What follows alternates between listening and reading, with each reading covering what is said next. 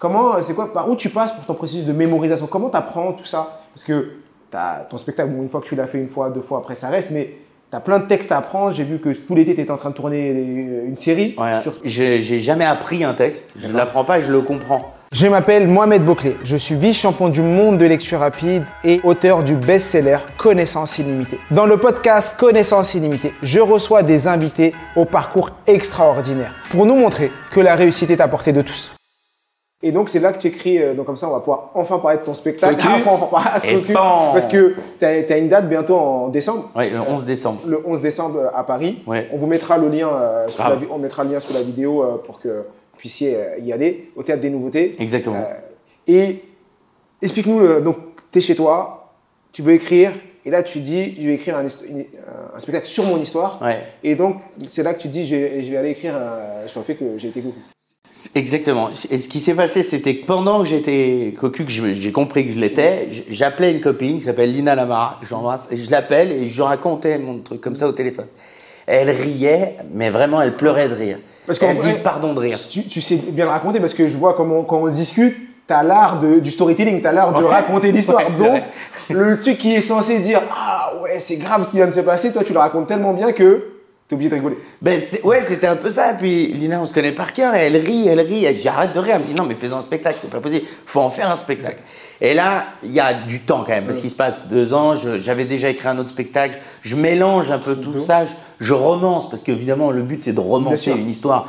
Je pars d'une vérité, et puis après, euh, le but c'est d'en faire, euh, de transmettre un message. C'est toujours la même chose. Et, et donc, bah, je nais le spectacle Cocu, qu'à à la base je voulais appeler Largué. D'accord Après, je voulais appeler un plus loin Fidèle. D'accord Et puis on m'a dit, mais écris cocu en jaune. Je ah, je vais pas assumer, mais écris cocu en jaune. Je ah, t'as raison. Et ça a il tourne depuis quand ce spectacle-là? Depuis euh, le 27 octobre 2021. D'accord, ouais, juste à euh, fin du deuxième, euh, la fin du deuxième Covid. on va Ouais, dire, euh, donc c'est pour ça il tourne. Et ça a été la première, puis après tu as trois mois d'arrêt parce que euh, les théâtres avaient du retard sur les programmations de l'année du Covid. Donc en, en vrai, j'ai vraiment commencé à le jouer 2022. Quoi. D'accord, donc ça fait deux ans que tu le joues. Bah ouais, ça va faire deux ans, 24, ouais. Et c'est quoi la- l'accueil du public par rapport à, à, à ce spectacle? Et est-ce que tu as des gens qui viennent te dire, mais j'ai l'impression d'écouter ma vie? Il y en a Ah, parce que je pense qu'il n'y a pas assez de personnes qui le disent, parce que beaucoup de personnes n'osent Ouais. pas parler de ça, mais Ah ouais. il doit y avoir des histoires incroyables. Non, mais c'est un- moi je me souviens le 14 février à Nantes, euh, je jouais, puis elle- la directrice elle me dit on va jouer euh, Cocu le 14 février. Je dis non, 14 février la salle sera vide. Elle était pleine, avec que des couples qui se tenaient comme ça. Et C'est que des couples qui disent, mais nous, ça nous arrivera jamais. nous, on peut pas faire ça, mais en vrai, c'est juste pour se faire bonne conscience. Il y a une espèce de voyeurisme là-dedans. Puis il y a un mec qui vient me voir, il me dit bah pour le- la Saint-Valentin, bah ma meuf, elle m'a offert ça. Est-ce que c'est un message subliminal? Ou vous vous démerdez avec ça Bref, il y a, je- sens qu'il y a énormément d'humour là-dedans. Et moi, je, je le traite pas comme quelque chose de dramatique, mais comme une chance. D'ailleurs, on dit la, la chance du cocu. D'accord. Tu vois, on l'appelle- c'est une chance. Moi, ça a été une chance. C'est quoi la chance du cocu? Ben, la chance du cocu, c'est. En fait, il y a deux solutions quand tu es cocu. La première, tu es cocu, tu le vis mal, tu te sépares de la personne. Ben, ça, c'est c'est- enfin, c'est une chance. oui, parce que tu apprends plus vite que la personne avec qui tu es, T'es pas bonne. c'est pas la bonne. Donc, tu gagnes du temps. La deuxième possibilité, c'est t'es cocu, c'est une erreur de la personne qui t'a fait cocu. Toi, tu te dis, bon, bah, ça a été une erreur. Tu décides de pardonner. Bah, à partir de ce moment-là, toi, tu te réinventes et la personne en face se réinvente. Tu vois? C'est dur de pardonner dans ces moments-là. mais j'ai pas dit que c'était facile. Rien n'est facile. Moi, je dis que la plus belle preuve du pardon, de, de- la plus belle preuve, la plus belle preuve d'amour, c'est le pardon. C'est une preuve qui efface les épreuves et vous montre que la vie, la vie n'est pas si tranquille comme fleuve. Et en fait, c'est la vérité. Il y en a qui trompent physiquement, il y en a qui trompent dans la tête. Moi, je ne juge aucune personne. Je ne juge rien. Il y a des gens qui fantasment toute leur vie et qui sont jamais avec la personne en vrai parce qu'ils sont dans le, dans le cérébral.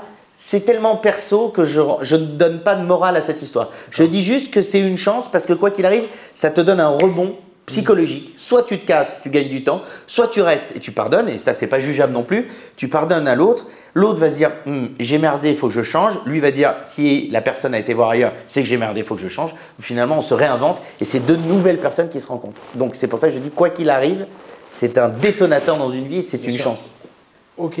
Et dans, tes, dans ton spectacle, en vrai, tu racontes ton, ton histoire, c'est c'est tout uniquement ton histoire que tu racontes ou tu prends des anecdotes d'autres personnes Non, ouais, il y a une base de mon histoire.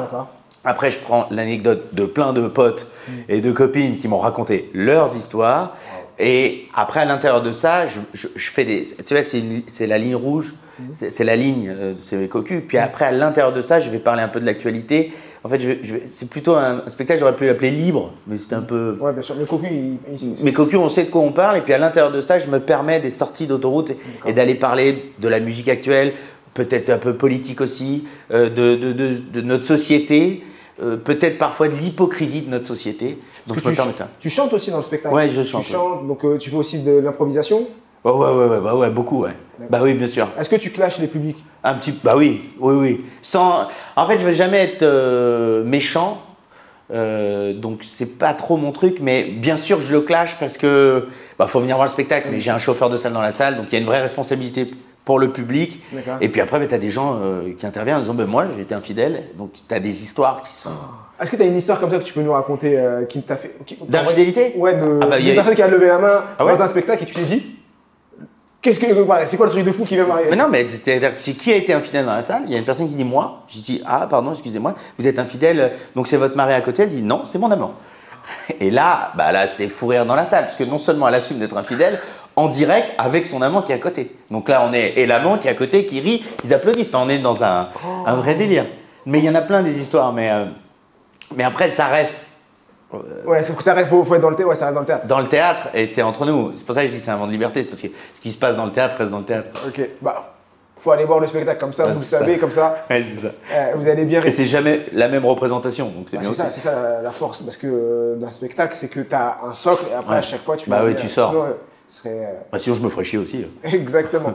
Et donc aujourd'hui, donc tu- ça, ça sur la- le processus de- de- d'écriture, donc tu as écrit ton, ton spectacle. Moi, c'est une chose qui me, euh, je me pose toujours cette question comment, parce que toi tu fais des films, tu fais Ouais. plein de choses. Comment, euh, c'est quoi, par où tu passes pour ton processus de mémorisation? Comment tu apprends tout ça? Parce que ton spectacle, bon, une fois que tu l'as fait une fois, deux fois, après ça reste, mais tu as plein de textes à apprendre. J'ai vu que tout l'été, tu étais en train de tourner des- une série sur, pour TF1. si je me trompe pas. Euh, euh, TF1, c'est euh, Demain nous appartient, ça Ouais. c'est un peu toute l'année. Et après, non, cet été, je tournais un, un téléfilm avec Jarry, euh, qui passera sur France 2 Ah, c'est ça, je crois que c'était. D'accord. Et donc, par où tu, comment tu fais toi aujourd'hui euh, C'est quoi ton processus? Bah, en fait, euh, j'ai jamais appris un texte, je ne l'apprends pas je le comprends. Donc en fait, mon cerveau maintenant, il, est- il est habitué, mais quand je lis un texte, en fait, euh, je le lis pas juste comme ça, je le comprends. Donc, si j'ai la liberté des mots, je vais prendre euh, le, thème de l'écriture et après, je vais le dire avec mes mots. Si je dois dire les mots précis, ben, dans un premier temps, dans la lecture, je vais le comprendre. D'accord. Et une fois que je l'ai compris, bah, mes tissus, mes cellules, mon inconscient euh, l'a bah, mémorisé, mais en, en une lecture. Et après, bah, il faut juste après gérer euh, le track, euh, le metteur en scène qui va demander une autre intention de jeu, le, temps, il y a plein de choses comme ça. C'est pour ça que je vais jamais apprendre un texte trop tôt. Je vais vraiment attendre le dernier moment pour qu'il soit le plus fluide possible. Parce qu'en vrai, tu n'as pas à apprendre par cœur le texte. Non. euh. Enfin, si, tu, tu peux. Ça dépend de la. de- par De exemple, il y personne. a le metteur en scène qui va dire ça, ce texte, tu ne bouges pas, je veux vraiment ce texte-là. Donc là, tu, tu dois t'adapter à ça. Et respecter aussi ce que. Parce que parfois, il a utilisé- l'auteur a utilisé un mot, il y a une raison. Donc on essaie de respecter. Mais en général, je respecte à 99% du temps. euh, tu vois, si j'inverse, c'est le sens des phrases, mais c'est Oui, pas. C'est pas méchant. Mais moi, ce que j'apprends pas, je comprends. C'est pour ça qu'à l'école, ça ne fonctionnait pas. On ne me demandait pas de comprendre le corbeau et le renard. euh, Pourquoi il l'avait écrit, quel était le sous-texte. On me demandait de l'apprendre par cœur. Toi, tu avais une poésie. Le but, ça aurait été de, de la lire, de la comprendre et de la, de la réexpliquer avec tes mots. Toi, tu as ta capacité à reformuler avec tes Ouais. propres mots comme tu l'as compris, Ouais. mais sans- en gardant toujours le même sens. Ouais. Alors que là, on- quand on te demande du par cœur, mot à mot, là, tu n'y arrives pas. Si, j'y arrive. J'y arrive. C'est juste, euh, bah, je vais le lire plusieurs fois, Mhm. le comprendre plusieurs fois. Et après, c'est difficile à expliquer, mais maintenant, c'est devenu, un- c'est un muscle. J'ai- c'est devenu naturel, mais à force d'apprendre, j'ai appris des textes vieux français où c'était au mot près. Mhm. Ben, je l'ai, enfin, je l'ai lu plusieurs fois, je l'ai compris, et après, j'arrive sur le plateau où on va faire des répétitions, ou sur scène, là c'était sur scène, on va faire des répétitions, et avec euh, le physique que je vais mettre, euh, là on va me dire d'aller à gauche, là d'aller à, à droite, bah, du coup je sais que c'est tel mot, tel mot, tel mot, puis pff, ça, ça s'aligne. Je le comprends. Parce que c'est fou, quand tu me racontes ça, moi j'aimerais bien euh, voir tes, tes profs de collège et leur dire voilà où j'en suis, voilà ce que j'apprends, euh, la capacité que j'ai à, comprendre, reformuler et apprendre du texte, alors que vous, vous m'aviez mis dans une case et euh, Ouais, pour vous, ouais. l'école n'était pas faite. Euh, Est-ce oui. que toi, des fois, ça t'arrive de penser à ça ou... Ouais, parce qu'à l'époque, je me souviens, quand j'avais 20 ans, j'avais été engagé dans un spectacle qui s'appelait Le Chanteur de Mexico à l'Opéra d'Avignon. Et j'ai croisé ma. La vie, elle est dingue. Ma prof d'histoire géo qui s'appelait Madame Chavaillard, je m'en souviens toute ma vie, qui me disait Vous ferez rien dans votre vie, vous êtes qu'une merde, Ouais. vous n'y arriverez jamais, vous n'êtes qu'un clown. Ouais, et je me souviens la croiser, à l'époque, je fumais la cigarette, j'étais allé acheter un paquet de cigarettes, elle était devant moi. Et j'avais avec moi, parce que j'allais, au- quand on est intermittent du, du spectacle, on, on- on doit amener nos fiches de paye. À l'époque, c'était comme ça. Et j'avais mes fiches de paye à côté. Et je dis, ah, madame Chavert, vous vous souvenez de moi? Kevin Lévy, elle dit, ah oui, oui. Et j'avais mes fiches de paye. Et je lui sors ma fiche de paye, je t'ai payé 1000 euros par soir de représentation. Ce qui était, j'avais 20 ans, c'était dingue. Et je lui sors ma fiche de paye, j'ai dit, alors, j'y arriverai pas. Et elle m'a fait, pff, et elle est partie. Au lieu de dire, ah, je me, ouais, bon. Bravo. euh. Même si c'est pas de gagner de l'argent qui fait qu'on réussit, ça c'est une connerie. Mais c'était presque une revanche pour moi de dire bah alors on, on peut être un clown Bien sûr. Et être heureux dans sa vie. Mais je redis, hein, c'est pas parce qu'on a de l'argent qu'on est heureux. hein. Oui, oui, c'est pas parce qu'on Mais a c'était de une petite l'argent. preuve quoi. Mais c'était euh, pour lui montrer que tu avais mis dans une case et aujourd'hui, à 20 ans, tu arrivais à gagner euh, ben, 10 000 1000 euros par, euh, par, par représentation, représentation. donc par jour. Ouais. Bon, c'est- pour ceux qui nous écoutent, c'est pas tous les jours de l'année parce Non. que Alors non, non, non. c'est- Il y a des bons mois, il y a des mois de. Non, non. c'est les mois où il y a des représentations et on parle pas de tout le travail qui est en amont. Parce Oui, que oui. vous, quand tu es humoriste, acteur, tu es payé au moment où tu es sur scène Ouais. ou quand tu tournes un film. Ouais. Mais quand tu es chez toi à préparer, Non. là, tu pas payé. t'as des... Non. Et donc, ça aussi, il faut l'avoir en, en tête. euh, Bah, c'est comme toi quand tu écris un livre. Quand ton livre il est prêt, mais quand tu l'écris, je sais pas comment ça se passe, mais toi quand tu as écrit ton livre au tout début, tu l'écris, on ne paye pas à la page. hein. Ah non, du tout. tu travailles en te disant est-ce que ça va marcher? Bah, est-ce que ça va marcher? Et surtout, les livres, ça paye pas. Je- je- si quelqu'un souhaite devenir auteur et se dire je vais gagner ma vie grâce aux livres, je vous assure que être payé 1 euro le livre vendu, euh, faut Ouais, en vendre non. des livres hein, Ah, en pour, vendre. pour en faire, euh, Ah ouais, ouais. Pour, en faire euh, son métier. Ouais, faut en vendre, Et est-ce que dans ta carrière, tu as eu, euh, bah, tu nous as parlé de ton gros moment euh, de, down. down, difficulté. Si, quelle était ta plus grande réussite dans ta carrière? Parce qu'on a parlé de- du monde dur. C'est quoi? Aujourd'hui dans ta courte ca- carrière, qui est quand même de 17 ans, parce que ça fait Oui, quand même mais- 17 ans, que c'est quoi, euh, as un souvenir, un moment où tu dis waouh, là j'ai vécu un truc incroyable Non, le, le- le bilan, si, bah, c'est trop tôt pour faire un bilan, mais euh, en fait, c'est. 17 ans, a- quand même. euh, oui, faire un bilan. non, c'est vrai, mais il y, a, y plein de moments que j'ai où il y a une fierté. Mais c'est, en fait, c'est pas ça, c'est d'avoir réussi, et là, je- sans aucune prétention, je le dis, d'avoir réussi à rebondir après le, le chaos que j'ai pris. Et, et donc maintenant, chaque jour, je me lève, c'est une réussite parce que je dis, mais c'est incroyable.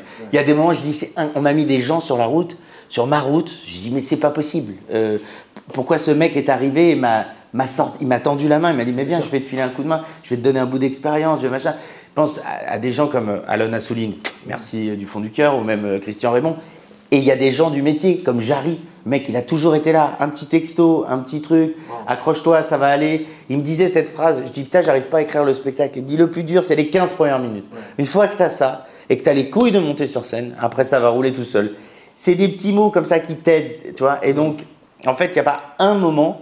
C'est là, il y a que des, que, il y a que des moments. Même euh, aller jouer devant 7 personnes, parce que je me souviens aller à Auray, en Bretagne.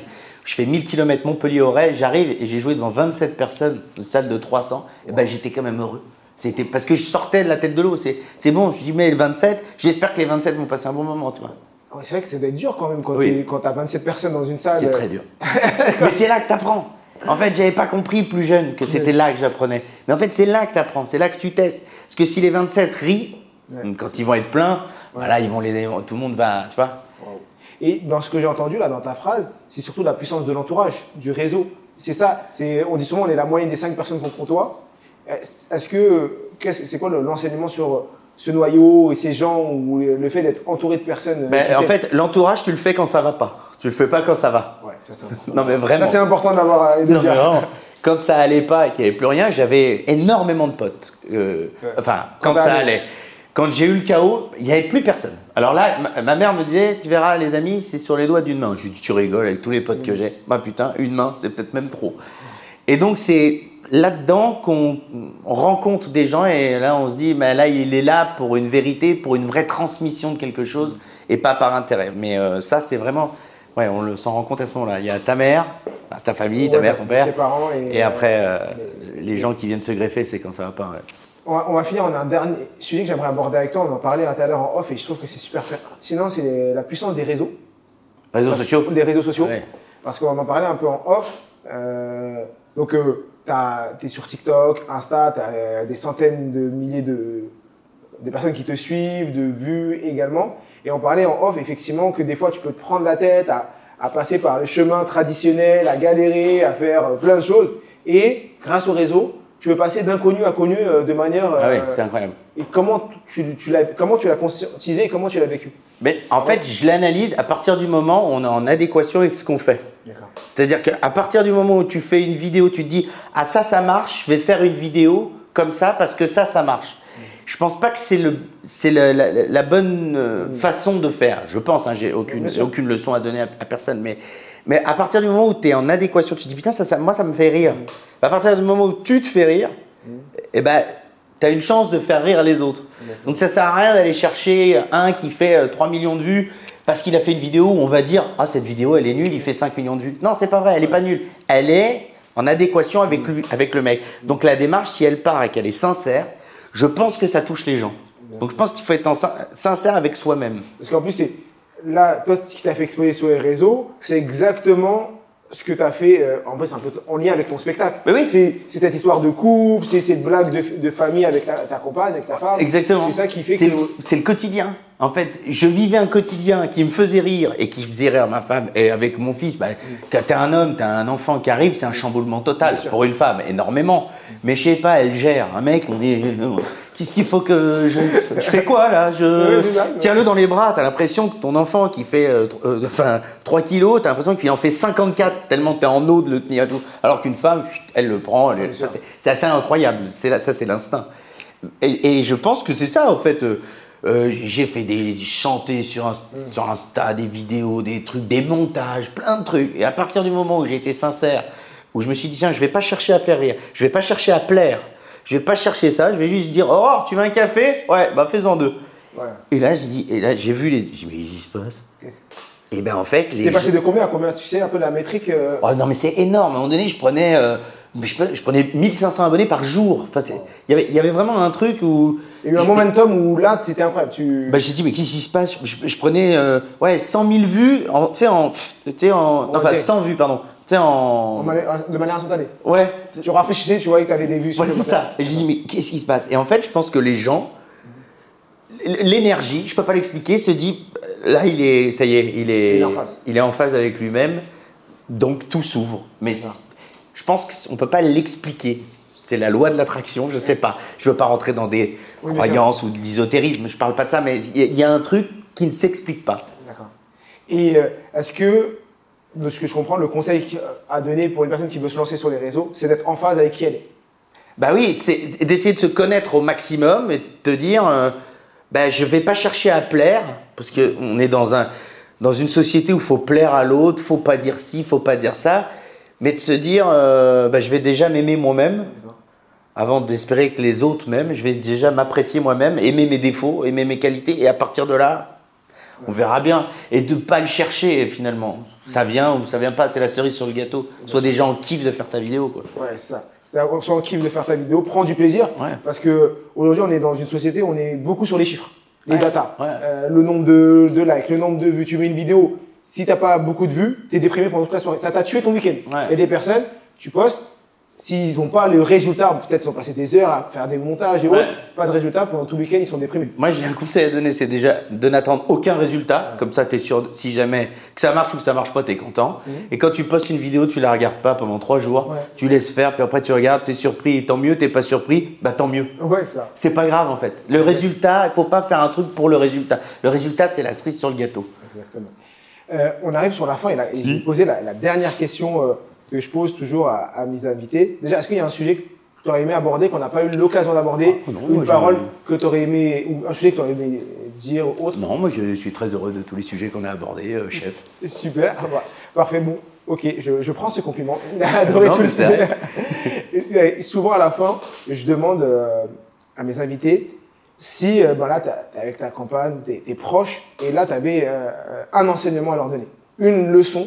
parce que c'est la fin et tu dois te dire, je vais leur laisser cet héritage. Ce serait quoi cet héritage en termes de leçons, de, d'enseignement à leur partager? Ah bah, bah, bah je, je l'ai dit, cette phrase, elle me guide, c'est euh, les échecs bien supportés te donnent le droit à la réussite. Alors, j'adore cette phrase parce que ça veut dire que même si tu tombes, tu vas te relever. Mmh. Mais le seul truc, c'est que ça veut dire qu'il faut un résultat. C'est la réussite. Et en fait, la réussite, c'est pas important. C'est Tapi qui dit euh, euh, il faut pas euh, réussir euh, dans la vie, mais il faut réussir sa vie. cette phrase, je trouve qu'elle elle veut tout dire. Donc moi, je dirais simplement que chaque jour est une fête. Alors, il faut vivre à fond et s'éclater au maximum et sans attendre de, de résultats. Juste s'éclater et profiter de chaque instant. Et tu as commencé la vidéo en disant paix. Paix sur vous. Et ben d'être en paix déjà, putain. Exactement. Ça serait déjà. Ça serait juste incroyable. Bah oui. Parfait. Merci euh, Kevin d'avoir accepté cette invitation, d'avoir passé euh, ce moment avec moi, mais surtout avec les illimités, parce que euh, il y a des milliers de personnes qui vont voir cette vidéo et qui vont voir ton enthousiasme et ce que tu nous as partagé, c'est juste incroyable. Bien sûr, je vous mettrai tous ces réseaux sous la vidéo, donc je vous invite à vraiment aller voir ce qu'il propose sur Insta, mettre à son site pour que vous puissiez prendre votre place pour son prochain spectacle en décembre euh, à Paris. Donc si vous êtes parisien ou même d'ailleurs, n'hésitez pas à vous déplacer. Mettez en commentaire ce qui vous a le plus marqué sous cette vidéo ou euh, même dans les réseaux sociaux, venez nous écrire à moi ou euh, sur, sur Insta. Tu vas avoir plein de messages, tu vas dire mais comment je vais gérer tout ça On verra, on verra s'il y en a qui viennent t'écrire. Et merci pour, pour tout. Et comme je dis toujours, je suis tué. Nous sommes tous illimités. À très vite.